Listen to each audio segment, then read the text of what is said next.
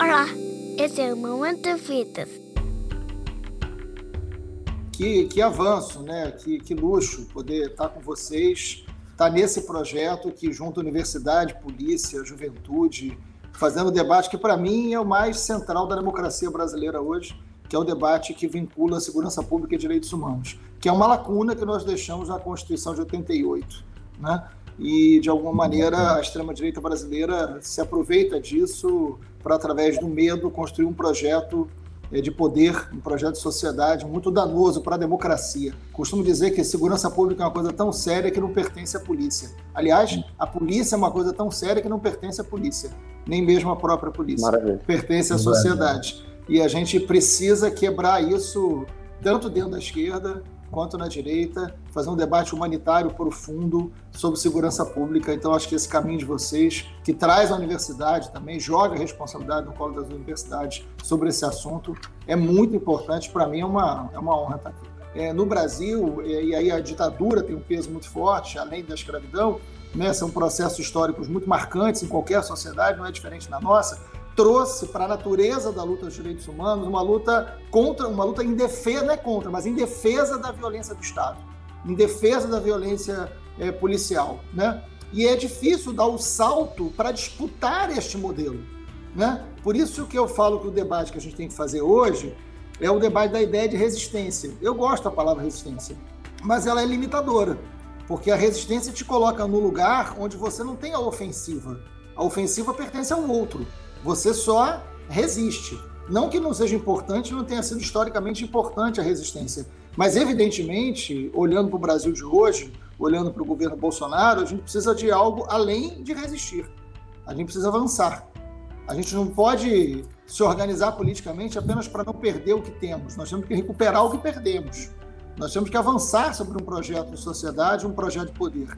E nós vamos avançar sobre temas que são caros para a gente, como o tema da segurança. Se você olhar hoje a plataforma de poder e de narrativa e por onde o governo Bolsonaro, um governo que eu conheço bem aqui no Rio de Janeiro, né? uma família que eu conheço bem aqui no Rio de Janeiro, é, por onde eles caminharam, eles caminharam pela construção do medo como narrativa, eles é, estimularam e dialogaram com uma cólera muito forte é, social compreensível, com razões materiais muito compreensíveis para a produção desse medo e com uma indignação. Mesmo sem apresentar um resultado concreto ou uma alternativa concreta de sociedade, eles conseguiram dialogar com essa indignação, dialogar com essa cólera, né? apresentando algo vinculado ao medo e fundamentalmente na segurança e na família. A ideia da família, e aí a Damares é um, tem um papel muito decisivo é, nessa argamassa do ódio e do medo de um projeto de extrema-direita é, na sociedade, é, ela, ela de alguma maneira vai dialogar com a ideia da família como o único lugar onde de fato nós temos segurança. O único lugar de fato onde a gente tem segurança é na família. Então ele traz o debate é, de família, de costumes, para um centro de debate de segurança. Né? É, então a gente precisa entender o, o, o, o lado de lá, precisa entender o que está acontecendo precisa entender é, o, o, que tem de lacunas da gente e de avanços do lado de lá. A Constituição de 88, que é uma Constituição fundamental, que é uma Constituição feita à luz da resistência e da luta pela ditadura, mas a Constituição de 88 ela não foi uma Constituição de resistência, ela foi uma Constituição de avanço. Né? Nós derrotamos a ditadura e avançamos sobre ela. Transformamos em lei, transformamos em lei maior de um país uma série de direitos, está aí o SUS, né?